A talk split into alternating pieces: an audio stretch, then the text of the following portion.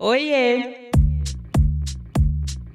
Eu sou Luanda Vieira, jornalista e atualmente também influenciadora digital e consultora de diversidade e inclusão. Depois de ser editora de moda e editora de beleza e bem-estar em duas grandes revistas femininas, diria que no auge da minha carreira no mundo corporativo eu resolvi mudar o rumo da minha trajetória e seguir sem freio, pelo menos por enquanto, na vida autônoma. E é por isso que eu tô aqui, para falar com você sobre carreira na real, sem romantização, mas com conteúdo que pode tornar esse lado lado da nossa vida um pouco mais confortável. E hoje eu tô aqui para falar do corre dela, Luísa Brasil, CEO do MacLab, comunicadora, pesquisadora de moda, autora do livro Caixa Preta e tantas outras coisas admiráveis que eu nem sei falar.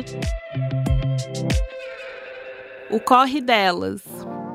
O Corre Delas é uma produção da Óbvias. Escute também Rádio Endorfina e Bom Dia Óbvias.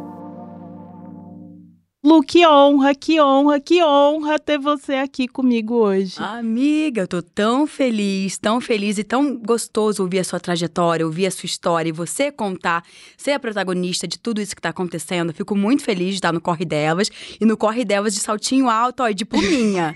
que elas correm mesmo, mas elas correm bem peruas. Gente, ela tá sempre pronta mesmo, tá sempre pronta. Me sinto pronta, né, Lu? Ainda mais depois de quase 15 anos de carreira né, num universo como o nosso da comunicação, onde a gente tem que sempre estar tá pronta para mudanças. Então, é o meu bordão, mas também é a forma como eu encaro a minha vida. Total, e assim, a gente vai falar sobre a sua trajetória, mas já começo dizendo que você foi pioneira, né? E existem desafios em ser pioneira, mas eu queria que você começasse contando se você sabia que a sua trajetória ia ser com comunicação, que ia ser com moda. Como que foi o seu começo, Lu? Ai, Lu, que bom você falar sobre a questão do começo, porque quando eu entrei na, na faculdade de comunicação, tudo era mato. O digital, ele não existia da forma como ele existe hoje. A moda também, a faculdade de moda, ela era muito diferente de como a gente hoje em dia enxerga o profissional desse mercado. E eu comecei a me ver num limbo, porque Primeiramente, eu pensei que eu iria para uma faculdade de moda. Cheguei a cursar, tive uma grande frustração, porque ainda naquele momento a moda era muito pautada para quem queria ser um tecnólogo, para quem queria ir para a área do design, né? uhum. né? Para a área do estilismo. E eu rapidamente entendi que aquilo dali não era o meu caminho e fui para comunicação. Estudei jornalismo na PUC Rio, só que numa época em que a gente não estudava sobre a internet como ela né, se desdobrou. A gente tinha professores que eram figuras muito importantes, mas que estavam ali é, no audiovisual, nos formatos mais tradicionais, como diria hoje em dia, né? Apesar de que o tradicional se reinventou muito, muito precisou muito. se reinventar. E eu comecei a entender uma oportunidade nesse mercado, porque eu não tenho uh, na minha família um histórico de jornalistas. Eu tenho uma tia, uma madrinha minha que era assessora de cultura da Secretaria Municipal do Rio de Janeiro, mas fora isso eu não tinha ninguém, nenhum acesso, nenhuma possibilidade uhum. de ingressar pelo jornalismo por vias de indicação, por vias de acessos de fam familiares, de amigos e, e tudo mais. a gente sabe que rola, né? Exato, né? que é esse climinha. Então eu falei, cara, para onde eu vou e como me conectar com essas pessoas que me interessam, com os veículos que me importam, com um segmento que talvez seja o meu lugar de encher os olhos, que era moda, né? Porque eu comecei a entender, olha, eu quero fazer ou publicidade de moda, trabalhar com marketing, ou uhum. com jornalismo.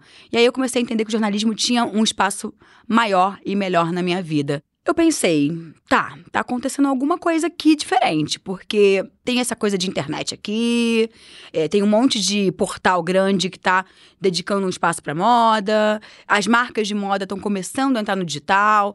Surgiu aqui um negócio de rede social, né? Que na época era o Orkut, uhum. na época era o Twitter, a blogosfera começava a acontecer.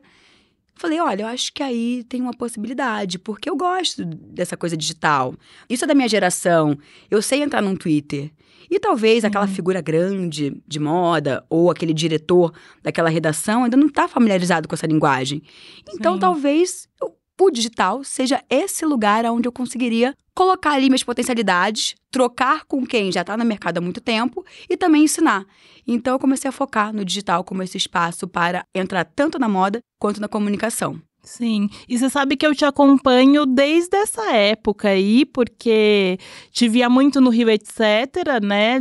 Acho Sim. que foi um momento ali muito icônico para moda, para o fotojornalismo de moda, enfim. E também te acompanhava no Mequetrefismos, a primeira versão dele, né? O que eu gosto muito de lembrar é que você falava sobre o protagonismo negro num momento que ninguém falava sobre isso. Ninguém, simplesmente ninguém. Então, eu queria que você contasse um pouco como que você entendeu que a sua presença no digital podia ir além. Muito curioso, porque quando eu relembro essa trajetória, desde que eu trabalho com moda, a moda tem um espaço de antropologia na minha vida.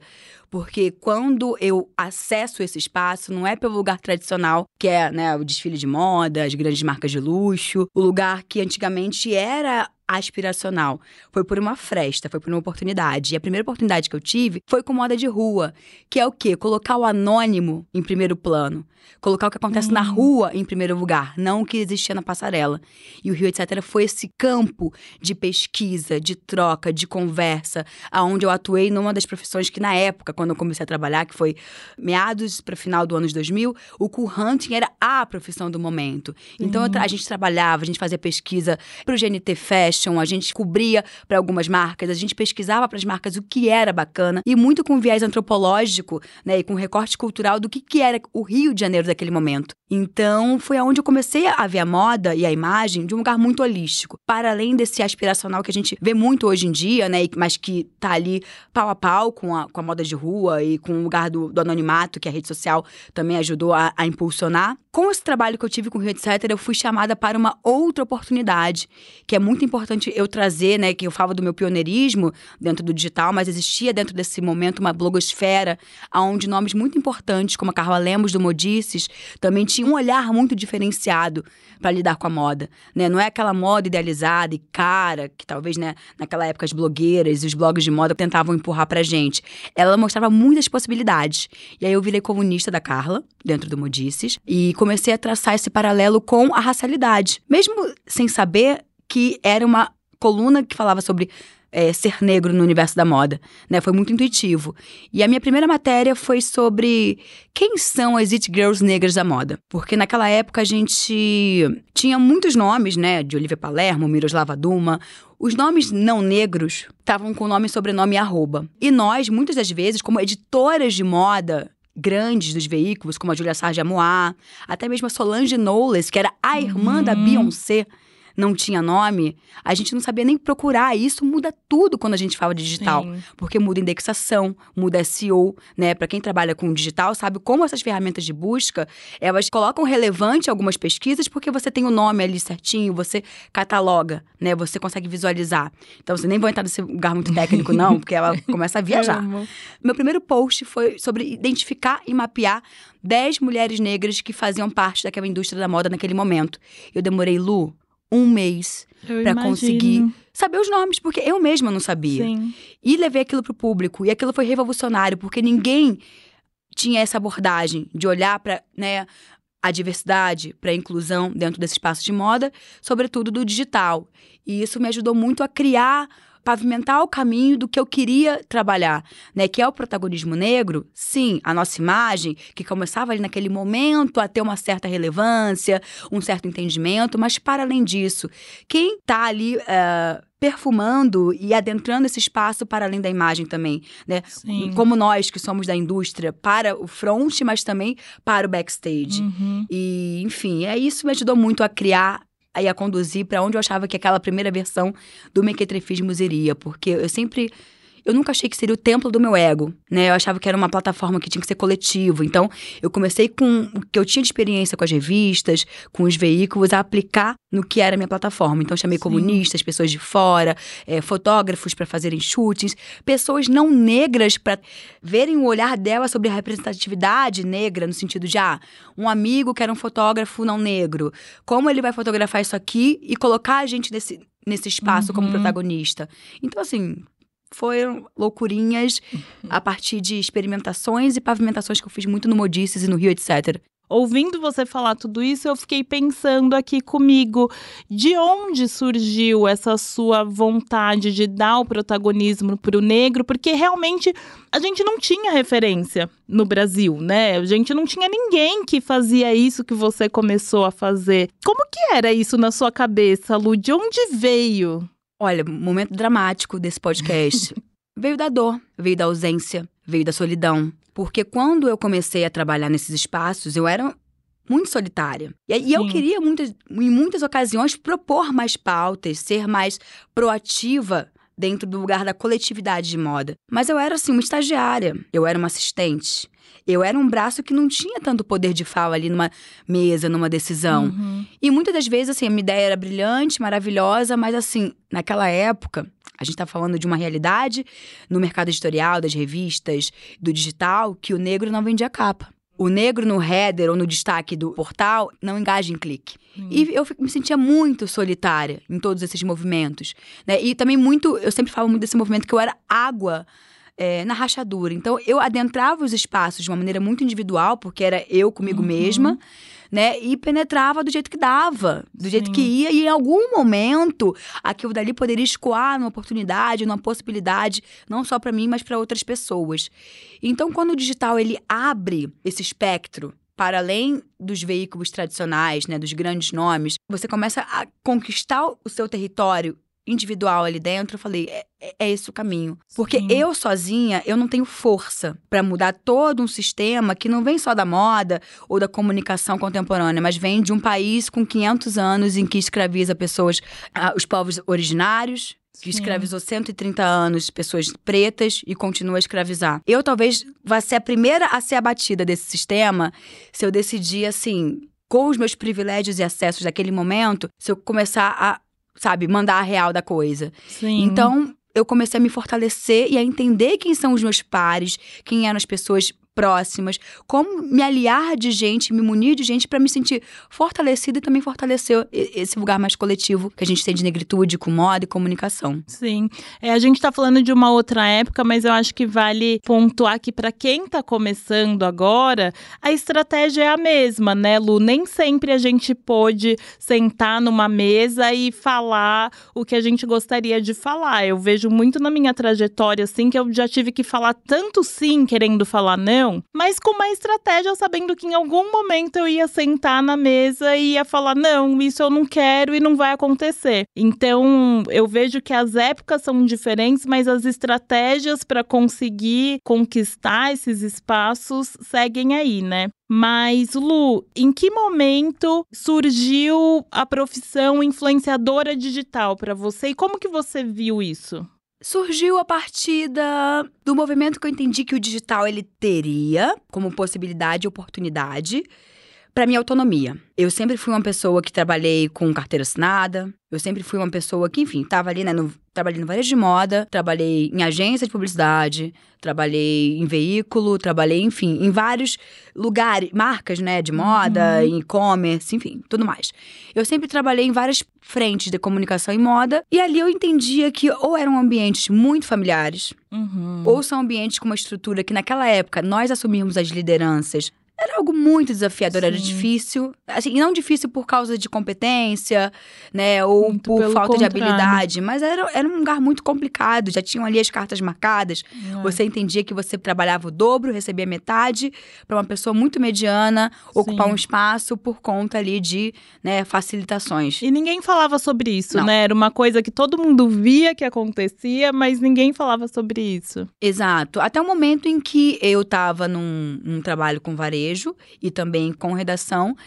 Eu comecei a entender que, peraí, eu quero construir algo meu. Ao mesmo tempo, óbvio, preciso me manter. Então, vou para o caminho de que vou, vou fazer metade-metade. Eu vou sair do, da CLT hum. em 2014 para assumir uma parte minha de empresa de frila com jornalismo e seguir no, num outro momento com o trabalho profissional, porque precisamos pagar boletos ainda, Sim. né? Não dá para Eu, pelo menos, não daria para eu jogar tudo pro alto, porque Sim. ia cair tudo, eu ia ter que pegar tudo de volta assim no chão, ia ser uma loucura. E aí, nisso, eu fui conciliando, durante um momento, 90% do meu tempo com meus frilas e com os projetos que me financiavam, né? Financiavam o meu mês ali, meu, meu uhum. dia a dia, minhas despesas fixas e 10% apostar nesse lugar da figura pública, da imagem e, e, de circular, fazer o rolê. Porque a gente sabe que nesse começo a gente precisa fazer muito network, Sim. se conectar, tomar muito café, né? É. Cafés que dão certo, outros que não nem tanto, é. outros que você só perde o, o, bilhete do metrô porque a pessoa fura com você, você já tá a caminho, mas você finge que tá tudo bem, porque, né? Total. Você tá no corre.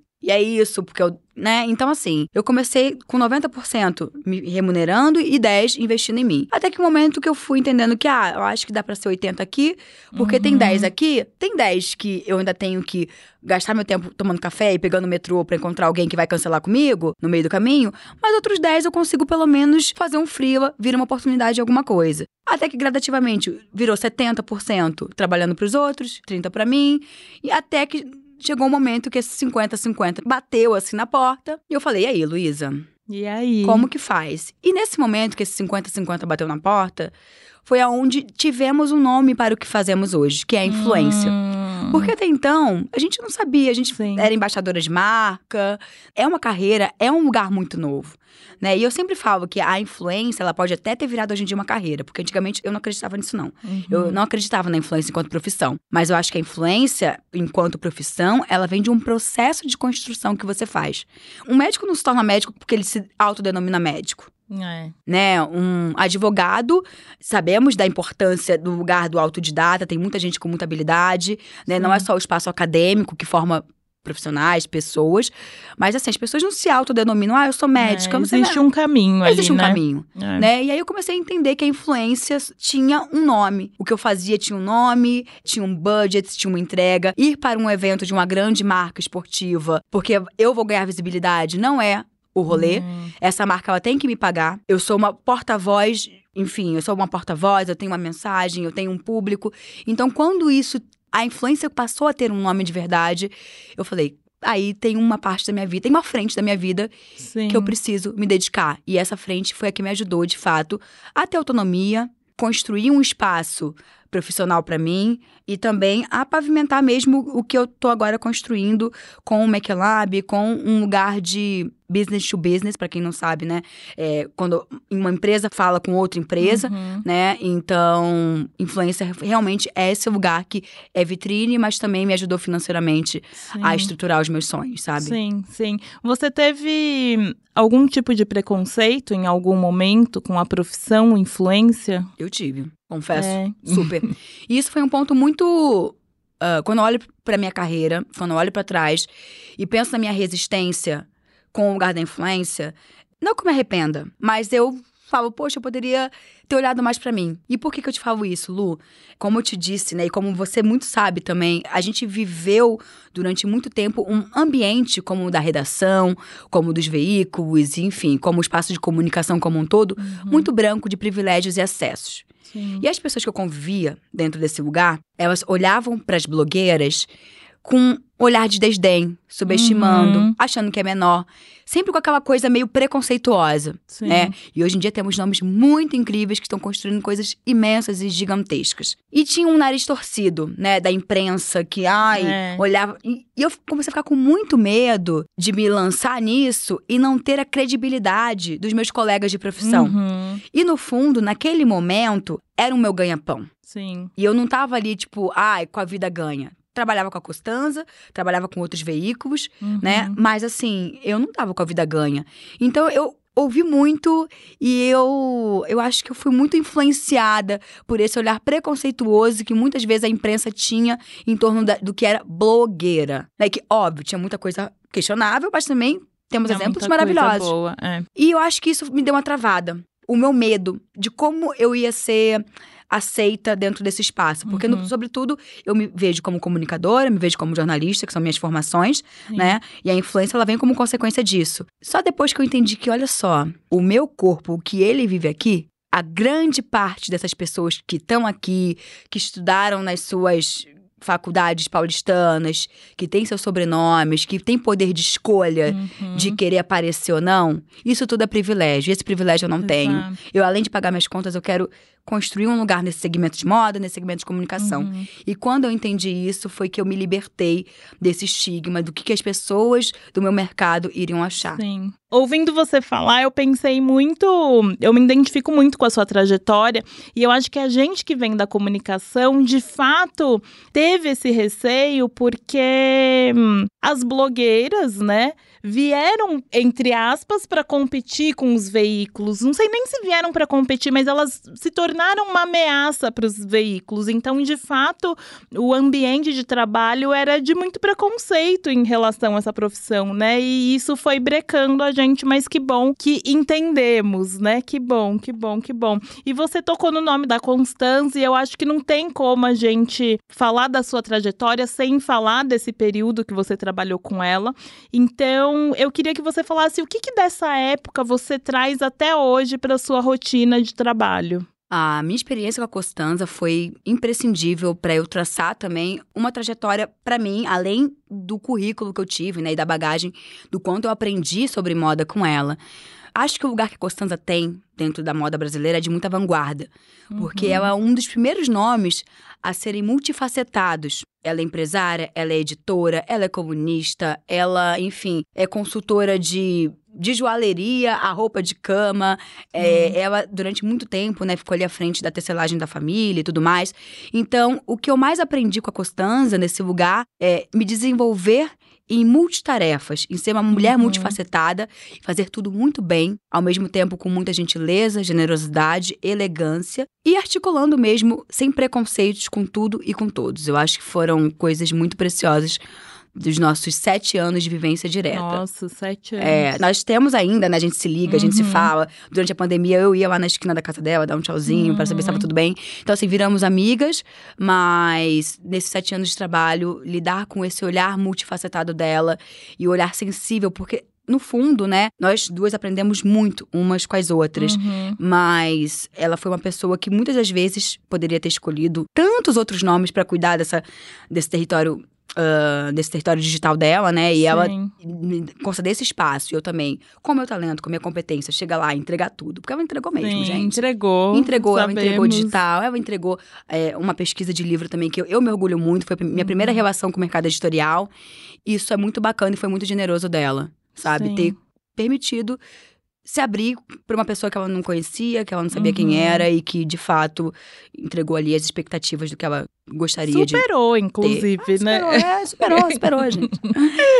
Ai, ô Lu, como eu falo que aqui a gente tá aqui para falar de altos e baixos, né? Que são eles que trazem a gente até aqui. Eu queria que você falasse um pouco sobre o período que você voltou a morar em São Paulo, mesmo já consolidada como criadora de conteúdo, você resolveu trabalhar numa agência de publicidade, uma grande agência, por sinal, aqui em São Paulo, mas foi um período que durou pouco porque você entendeu que não era aquilo. Conta pra gente como é que é ver que não é aquilo e sair tranquila com a sua cabeça, enfim, como que foi esse período? Foi muito importante, foi muito revelador. Então, já falo de antemão, gente, se abram para experiências. 2019 foi esse ano no qual eu me mudei de novo, né? Voltei para São Paulo. Nós tínhamos, né, Lu, nesse momento, Sim. conversas muito íntimas sobre o lugar das profissões, todas Sim. elas dentro da comunicação.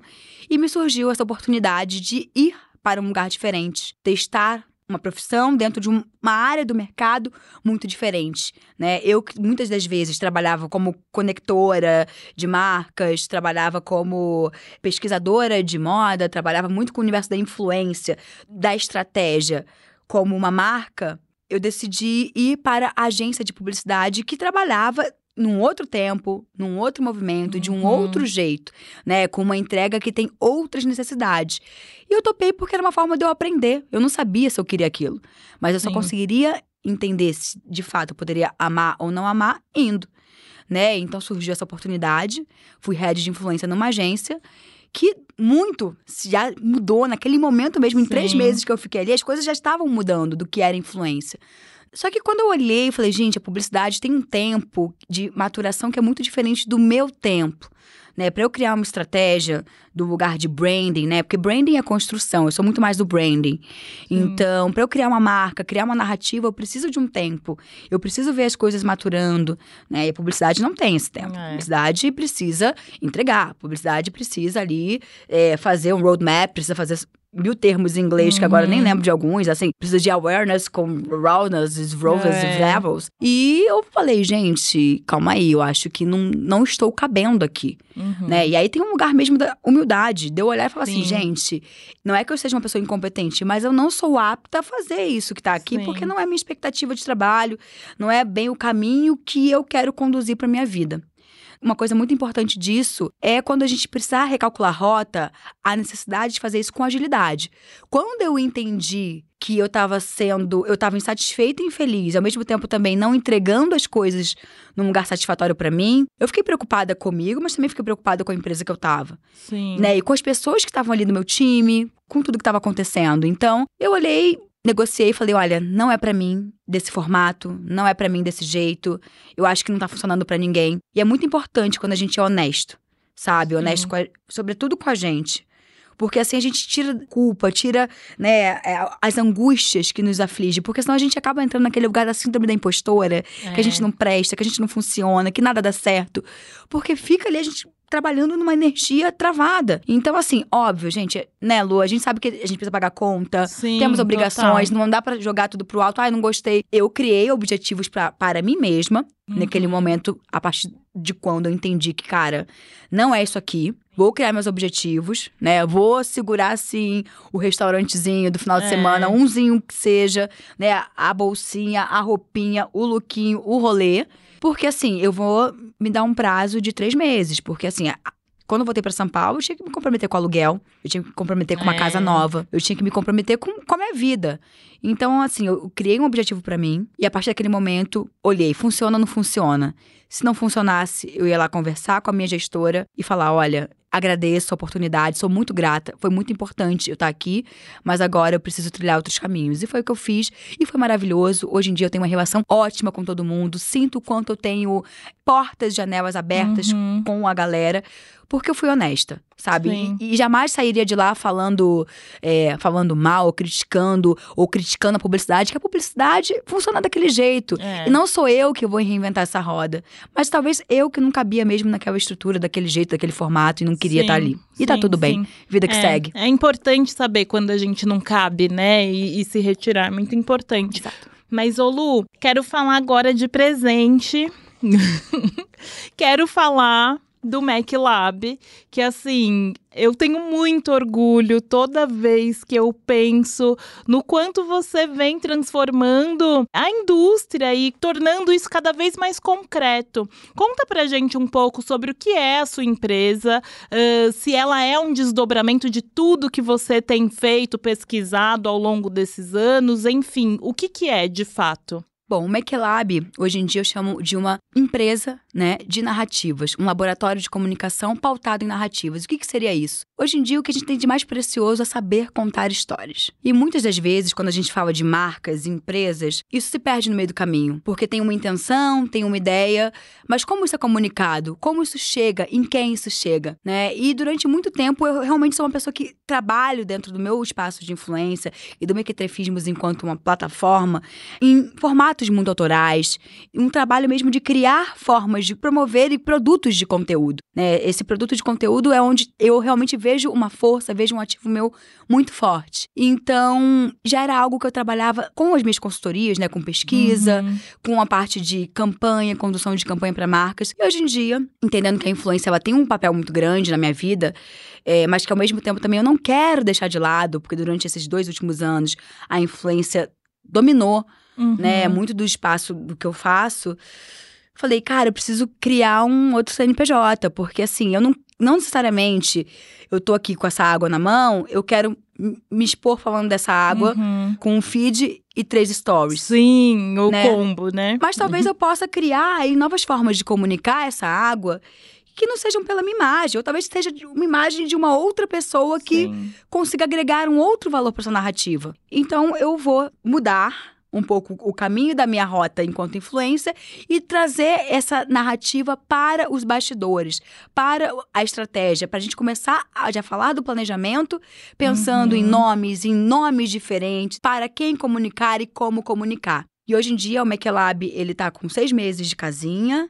Ela é uma empresa que é um nenezinho, porém, nós estamos com dois grandes clientes do mercado de varejo de moda e outro do mercado de alimentação, no qual a gente conduz ali internamente. Eu não posso falar o nome, porque a gente assina o NFDA, né? Confidencialidade do que é, a gente é, faz, então é. eu não posso falar nomes agora, mas depois mas vem, vem aí, vem aí. Não, já tá, já tá rolando. Isso que é muito legal, porque Boa. ver esse movimento meu quando eu falo que, olha, a influência é muito bacana, mas eu nem sempre quero estar tá exposta, Sim. segurando um produto para endossá-lo. Dá para fazer isso de outras formas. Sim. E entender que parte do mercado está começando agora a expandir a mente para essa possibilidade de recriar como a gente comunica né, dentro do digital, como a gente transmite uma mensagem, isso para mim é revolucionário. Sim. E ô Lu, você sabe que eu vejo o que você tem feito agora, eu vejo há muito tempo é, nas suas publicidades mesmo. Eu sinto que você sempre foi aquela que chegou com um projeto para falar sobre o produto, sabe? Não era esse exemplo de segura, vou segurar a água e falar sobre ele. Você sempre criou narrativas, né, em torno disso. Então é muito legal legal ver você expandindo para outras pessoas e marcas de fato. Desejo muito sucesso sempre. Ai, e você tem que ir lá no Com conhecer, certeza, a gente fazer quero um, muito. ficar trabalhando de lá, quero focando. Muito, quero muito, quero muito.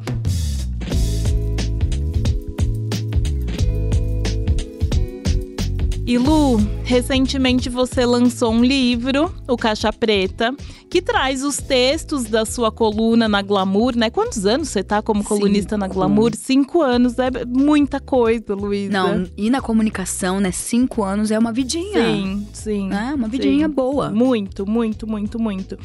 É, eu queria que você contasse esse processo de criação. Como que você entendeu que esses textos poderiam virar livro, né? E você revisitou muitos deles para publicar agora. Como que foi esse processo? Lu, o processo do Caixa Preta, ele me surpreendeu a cada momento em que eu pegava esse esse filho, porque para uhum. mim é, é, é, um parto mesmo, é um lugar de é, é um lugar de parir um projeto, um livro, porque ele não vem pronto, é uma construção. Você vai se vendo também, porque o que acontece? Eu peguei cinco anos de glamour, no qual eu mudei, a nossa geração mudou, uhum. a nossa forma de entender a racialidade mudou, gênero, enfim, o mundo digital mudou, enfim, tudo mudou. Tudo mudou. Então, quando eu olhei aqueles textos que Inicialmente eu falei, olha, eu acho que eu tenho aqui uns 60 textos ao longo desses cinco anos. Ah, vou dar só uma revisada e é um compilado, é uma retrospectiva. E eu falei, meu Deus, mas olha como eu pensava, olha como eu escrevia. Uhum. Então, assim, eu edifiquei de fato. Uh, 90% do livro eu trouxe de um olhar revisitado e revisado, Sim. porque eu acho que tinham pautas ali, até mesmo algumas colunas que eu não levei adiante, porque uhum. eu acho que eram conversas já vencidas. Sim. E trouxe apenas três textos originais que nem necessariamente eram da Glamour. Um deles é do de quando existia o Girls with Style, que era um Olha, outro blog, amo. e que foi um texto que em 2014 viralizou, que foi a carta ao cabelo crespo. Então, assim, é, tem toda a inocência, a pureza de quem escreveu aquilo dali de um outro lugar da vida. Então, Sim. tem ali né, as vulnerabilidades do texto, mas eu achei muito importante preservá-lo, porque diz muito sobre o momento. E por que, que aquilo viralizou naquela época?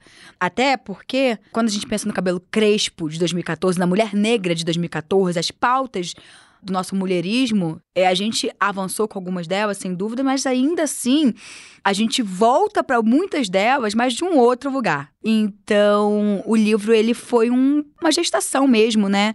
De eu rever a partir de cada pilar dos quais eu trabalho, que é sobre ser prete, que é sobre ser mulher, que é sobre ser digital, sobre ser real e sobre ser afeto, que foi a última parte do livro que nasceu uhum. e que foi uhum. nas, num pipoco só, num momento muito delicado da minha vida.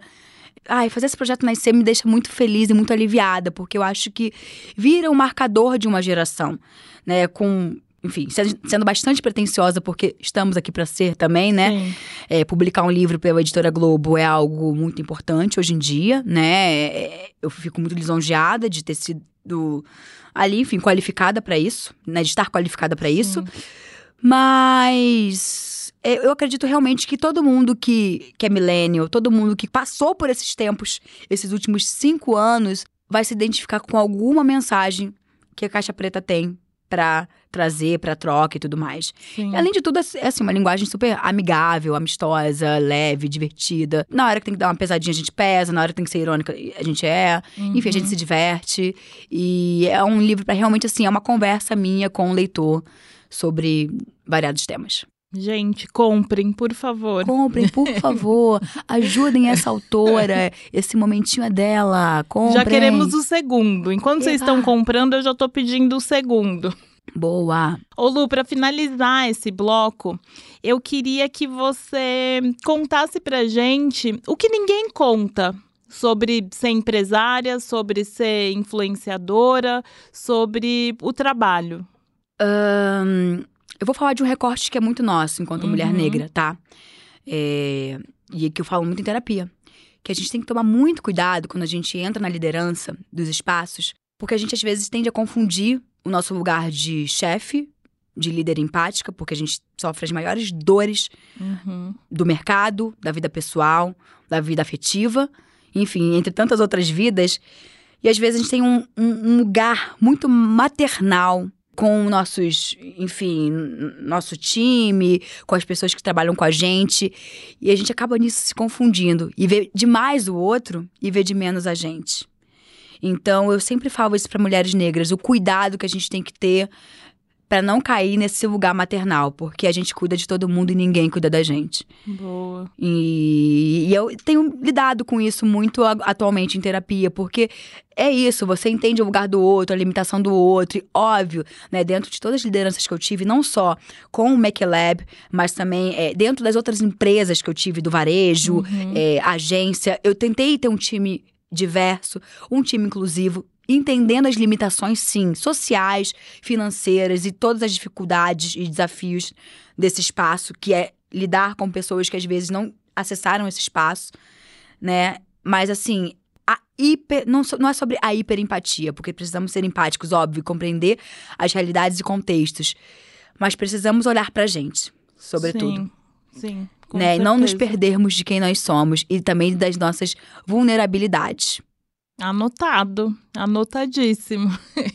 É isso, gente. Lu, agora eu queria falar um pouco sobre saúde mental, principalmente porque eu sinto que quando a gente tem um propósito, né, muito definido ali, as pessoas tendem a cobrar um posicionamento nosso nas redes sociais sobre tudo, sem pensar que aquilo mexe com a nossa saúde mental, né? Então, como é que você lida com isso? Olha, eu hoje em dia levo pra uma coisa quase irônica, que eu já começo assim, gente, a mulher negra não tem um minuto de paz. Exato. Por que isso, Lu? É. É, eu não posso resolver todas as causas do mundo. Né? Total. Colocam a gente lá no quarto funil Uhum. do acesso às coisas, depois do homem branco, depois, enfim, entre um funil que nem preciso mais falar sobre isso aqui, sobre essa dor e sobre esse ponto, porque eu acho que estamos conversando com um público que minimamente tem essa sensibilidade de entender, Sim. mas querem que a gente carregue tudo nas costas, e não dá, sabe? Aqui, não. É. Aqui, não mais. Mas eu tive que aprender muito sobre esse espaço, porque eu me sentia muito absorvida né? E travava a minha vida inteira porque eu tinha que me posicionar em um excesso de, de, de ser muito correta. Óbvio, é sobre ser ética. Não tô aqui Uhum. botando esse- esses pontos em, em jogo.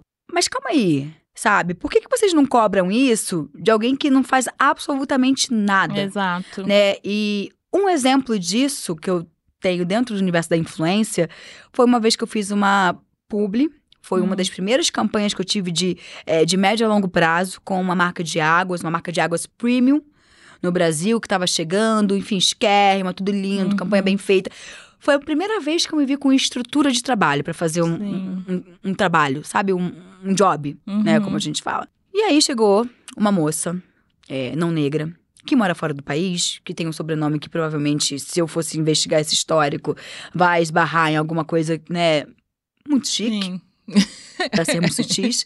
E ela veio me questionar por que que eu, tão engajada Hum. em questões de minoria, em questões sociais, fazia uma publi para uma marca de água que tinha é, garrafa de plástico. Isso Hum. foi há quatro anos atrás. E eu fiquei culpada, eu fiquei pensando. Assim, não, na verdade minha culpa durou 10 segundos. Porque eu falei assim, cara, vem cá, vou perguntar pra essa mona aí o que, que ela faz. Exato. O que, que ela tá fazendo? Porque eu, de fato, estou sim, é, no meu rolê, tendo que escolher minhas lutas. Nesse momento, eu não consigo ainda não escolher fazer publi da garrafa de plástico, porque eu já com pouco tempo de influência, eu pagava ali três pessoas. Tinha uma folha de pagamento que, Legal. pra mim, dizia muito, Sim. né? De ter ali com dignidade. Mulheres negras trabalhando no universo criativo, né? Homens negros como consultor. E financiar ali o trabalho de fotógrafos, né? E de uma rede social, os Aham. trabalhos indiretos, eu tenho que ter dinheiro em conta. Sim. Eu não, eu não peço pra ser no amor. Como muita gente falou com a gente toda a nossa vida. Hum. Que é visibilidade no amor, é de graça, é permuta, é par de tênis, é maquiagem. Não. Então, assim, eu falei, vem cá, mas e aí, o que, que você faz? Aí foi Total. isso. Fiquei até hoje, assim, se eu olhar esse post, se eu lembrar o arroba dela, ficou no visualizado Não e nunca mais me lembro. É. Morreu. é, total. Então, assim, também tem isso, sabe? Eu acho que tem umas horas que agora eu encaro como um debochinho. Do Sim. tipo, olha, se eu tiver que falar algo, eu vou falar. Se eu quiser falar algo, eu vou Exato. falar. Mas assim, a mulher negra vai ter o minuto de paz dela, sim. Vai, por favor. Você sabe que esses dias a, a Sui, a Suiane é editora de moda da Elle, né, gente? Ela comprou um livro de um artista e esse artista tem é, o fascismo no seu histórico, assim. E começaram a criticar ela, mandar mensagem, tipo, nossa, como assim você tá comprando esse livro? Nananana. E eu achei tão digno da parte dela que ela simplesmente virou e falou assim: gente, eu não sei sobre tudo. Eu não sabia. Eu admirava esse artista, comprei esse livro porque faz parte do meu trabalho ter essas referências. Já que vocês estão me falando, vou pesquisar. E às vezes é isso, né, Lu? A gente não sabe sobre tudo, a gente não sabe o histórico de todas as marcas, a gente também tá propensa ao erro. Não, e Lu, a gente não tá com a bola do jogo. É muito É. importante a gente falar. Por mais que nós tenhamos visibilidade, respeito, credibilidade, a gente ainda tá ali playing the game, Sim. junto, articulando um monte de coisa pro mercado acontecer. Total. Então, assim, as pessoas precisam entender, ter essa sensibilidade. Que muitas das vezes, né, se não é a gente ali conseguindo numa mesa de ter uma decisão, se já é algo muito desafiador falarmos de inclusão e diversidade, se não tem ninguém.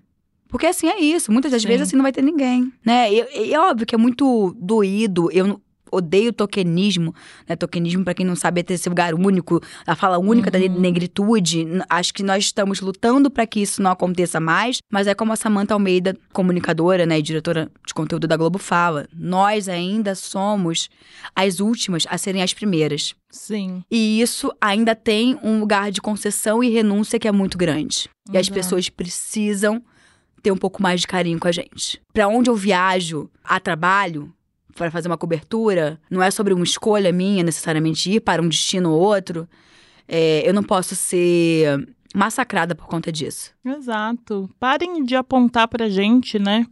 Mas você falou da Samantha, vou até falar pro pessoal, quem não ouviu o episódio com ela, por favor, voltem, ouçam porque foi maravilhoso. E ô Lu, eu tenho refletido muito sobre os perigos, né, que tem algumas frases comuns no ambiente de trabalho, como quem não é visto não é lembrado principalmente no quanto essa, essa frase, por exemplo, ela pode ser nociva para pessoas que lidam com ansiedade, como eu, por exemplo. Então, eu queria saber se você consegue equilibrar sua agenda de acordo com os seus limites e como que você faz isso? Bom, se eu falar que eu consigo, eu estarei mentindo, mas é sobre também a gente entender quais são nossos pontos de escolha. Eu, hoje em dia, tenho conseguido escolher um pouco mais e Sim. me priorizar.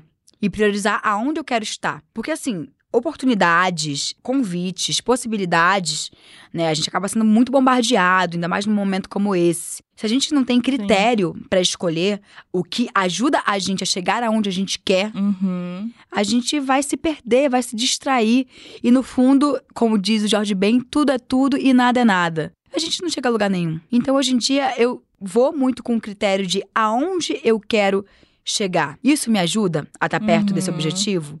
E também, Lu, com quem eu quero estar. Porque eu tinha um, uma- um jargão com um grande amigo meu que a gente falava assim: ah, do passar pra dar um beijo.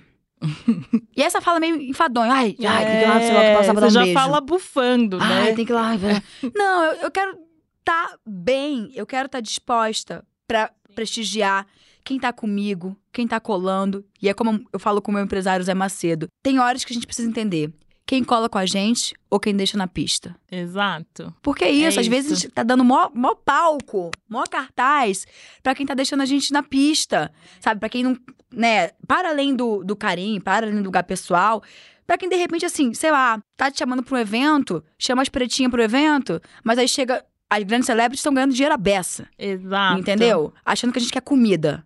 É. Porque a verdade é essa, aquela bem louca, né? Chega aqui nesse momento. Não, mas é isso. Mas é isso, galera, sabe? Fiquem de olho nesses convites, porque às vezes a gente tá só enchendo o pote do outro, né? A gente tá ali achando, ai, fui convidada pra estar com a celebridade tal, no evento tal. a mas celebridade assim, tá amor, ganhando horrores. As celebres, as não negras, tá todo mundo ganhando horrores, a beça. Aí te dá um par de sapato, É, tá, gente? Isso acontece muito. acontece. E isso eu chamo, Lu, de neoescravização digital. Porque o que acontece? É, nos nossos momentos antepassados, né, nossos ancestrais, antigamente eles trocavam faxina por galinha, é, Uhum. trocavam saberes que eles tinham dentro da- dos conhecimentos deles ah, Uhum. por algum serviço ou algum produto por conta de toda a precarização da comunidade preta, principalmente aqui no Brasil, que foi a última a ser abolida da, da escravização. Uhum. Mas hoje em dia, gente, o mercado digital, ele também é um território que a gente precisa ter muito cuidado com as armadilhas. Porque, cara, fica de olho quando aquela marca gigantesca fala que quer te dar um, um- par de tênis e, e você tem uma audiência muito grande, você impacta uma comunidade, você sabe quanto o que você usa tem o poder de influenciar outras pessoas próximas a você, mesmo que você não seja uma, já falar um palavrão, mas mesmo que você não seja um baita influenciador em termos de número, porque hoje em dia o número É. ele é muito relativo, fica de olho, sabe? Seu trabalho tem valor. Quem você, sua marca pessoal tem valor. Quem você é tem muito valor nos dias de hoje. Então, tomem cuidado com a neoescravização digital. E as marcas sabem disso, né? Isso. Porque elas, a gente fica, nossa, será? Não sei o que. Não, elas sabem e elas sabem exatamente quem cai no jogo Exato. delas, né? E Então, elas vão continuar jogando game, porque assim que as coisas acontecem. Então, é sobre Sim. criar mesmo estruturas mais justas para todo mundo. sim. sabe? É óbvio que eu sou muito parceira de marcas que eu, que eu gosto, que me respeitam, que sabem do lugar que eu tô. E a gente, tipo, não, não é só sobre dinheiro, Sim, mas é sobre respeito. total. Seguimos com estratégia, né? Exato. É, Lu, para finalizar esse bloco, conta pra mim, você se permite ser vulnerável no trabalho? Tenho me permitido cada vez mais. Inclusive, estou bastante agora, assim, sabe? Nesse momento. Porque, vou te falar, Lu, tem muita coisa que eu não sei. Porque Sim. ter o MacLab hoje em dia, né? São vários não seis, porque é muito novo, é tudo novo, não tem um Uhum. parâmetro pro que eu quero construir. Eu tô vendo uma oportunidade no mercado, é uma voz que eu tenho que tem credibilidade, relevância e que consegue acessar alguns espaços e conversar com, com o business de igual para igual, não de igual para igual, mas numa mesa. Uhum. E eu tô assim tateando, né? Tateando por onde chegar nesse espaço. Então assim, é sobre tentativa, é sobre erro, sobre reconhecer o erro, né? Recalcular rota. Então, o MakeLab, ele tá me colocando num lugar muito vulnerável hoje em dia, de às vezes não saber, de voltar para um movimento de trabalho dentro da- de empresas que tem o tempo dela, que tem a necessidade dela, o Uhum. im- imediatismo, as urgências.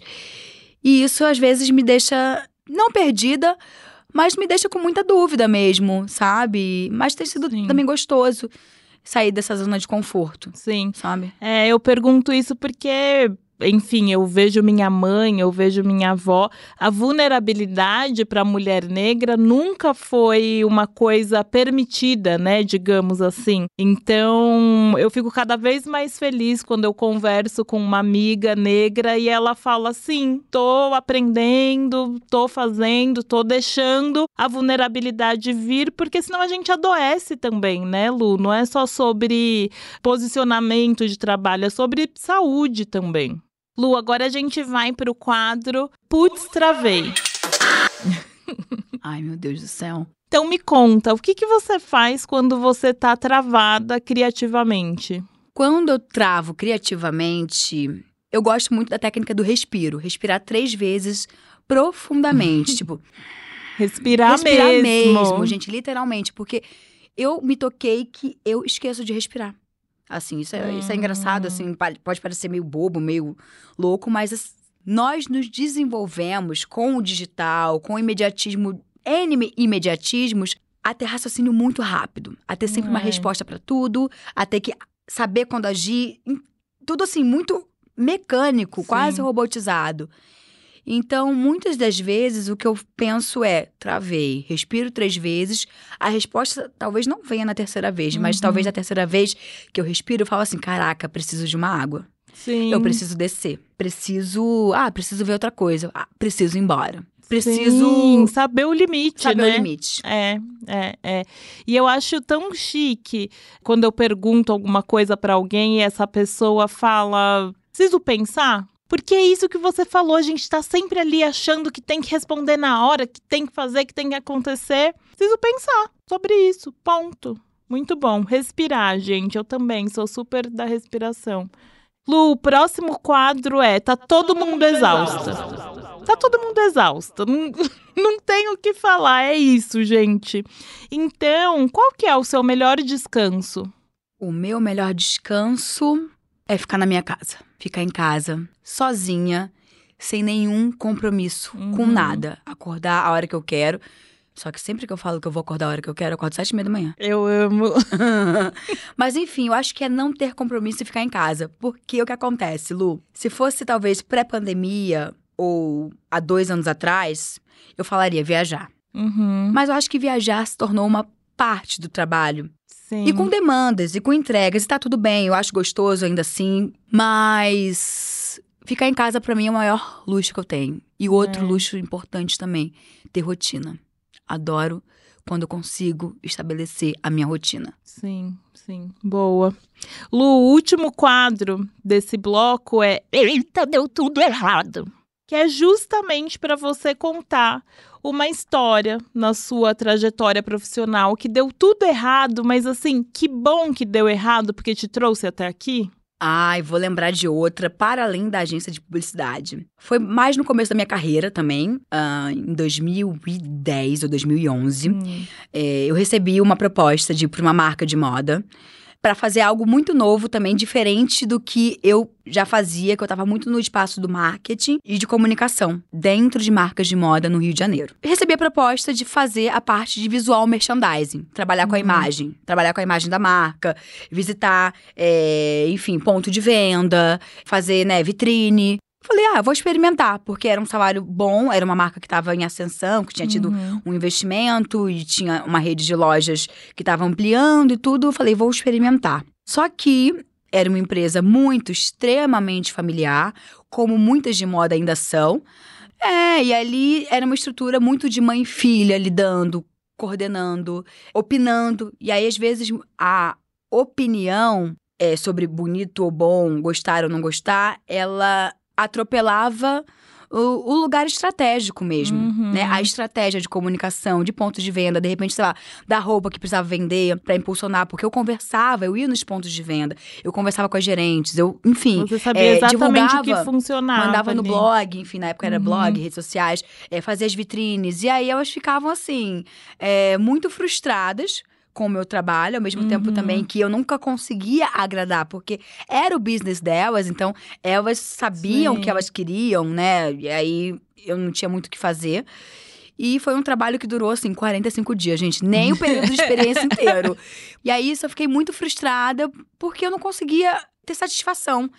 Nunca tava bom, nunca tava legal, Uhum. nunca. Não tava de acordo com o agrado do que era bonito e feio pra elas também. Sim. E aí durou 45 dias. E quando eu saí desse trabalho, foi onde eu tive um estalo. Com o dinheiro que eu juntei, que eu já tinha juntado de uma outra experiência, falei, cara, eu vou pra Londres, eu vou estudar moda. Eu vou fazer o curso de Olha. comunicação de moda, eu vou fazer um curso de styling. Já que, sei lá, essa é uma área em que eu eh, entrei por um mero acaso e quis Uhum. experimentar e não deu certo, vou tentar fazer um curso em Londres. Muito bom. E foi muito importante, porque Londres foi de fato uma experiência que mudou a minha vida, não pelo que eu aprendi no curso que eu fiz, Uhum. que foi legal, foi bacana, fiz novos amigos, mas eu já estava inserida no mercado de trabalho e esse curso era para quem ainda não estava. Então eu já Entendi. tinha muito um conhecimento. Só que, né, uma viagem como essa de três meses no verão em Londres, de 2011, quando você tem 23 anos, expande Muito. totalmente quem a gente é.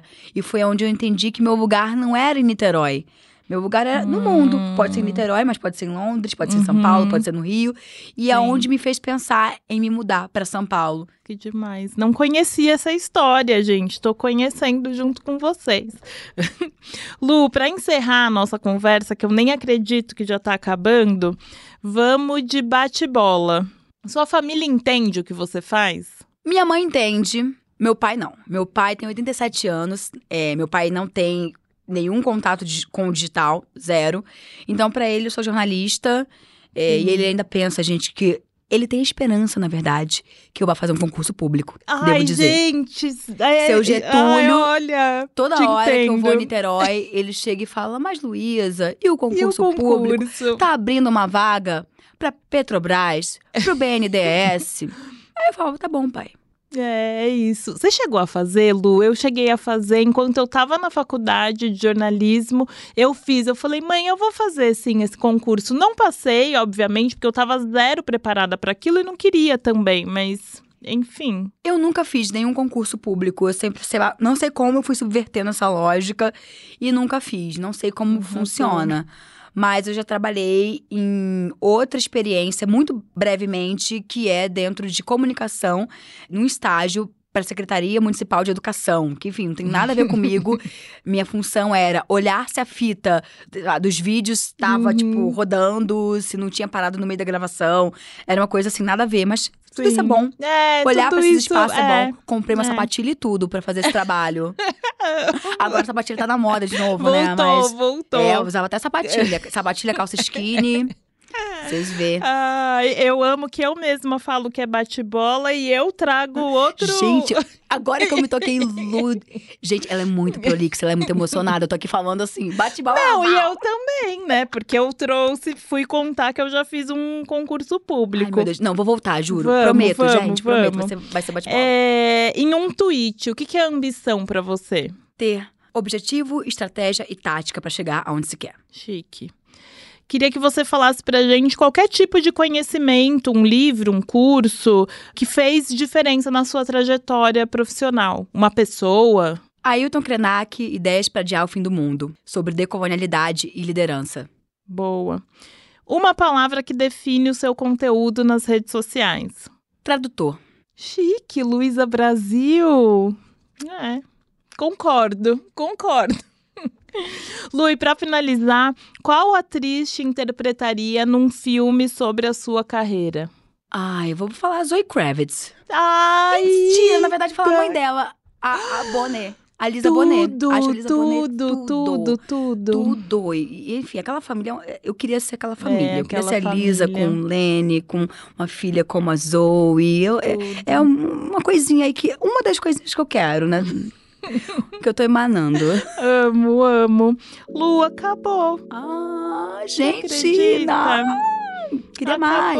E eu queria te agradecer pela disponibilidade, pela generosidade, pela humildade, por compartilhar todo esse conhecimento e sua trajetória com a gente. Obrigada, obrigada mesmo. Ai, Lu, eu que tô muito feliz. Para quem não me segue, vai lá no Mequetrefismos, M-E-Q-U-E, você me acha. Ou bota Luísa Brasil, Luísa com Z, Brasil com S, Vai que também me aparecer. acha. Vai aparecer. Lu, muito obrigada pela oportunidade de trocar com você. Você. Você sabe o quanto eu me orgulho da sua trajetória, de tudo que você é e de tudo que você representa pra gente também nesse mercado tão desafiador que é a comunicação e a moda e a beleza. Então, eu sou muito grata pela sua existência nesse espaço. Obrigada, Lu. Eu também, eu também. Gente, queria agradecer quem tá ouvindo em casa e até o próximo episódio. Beijos!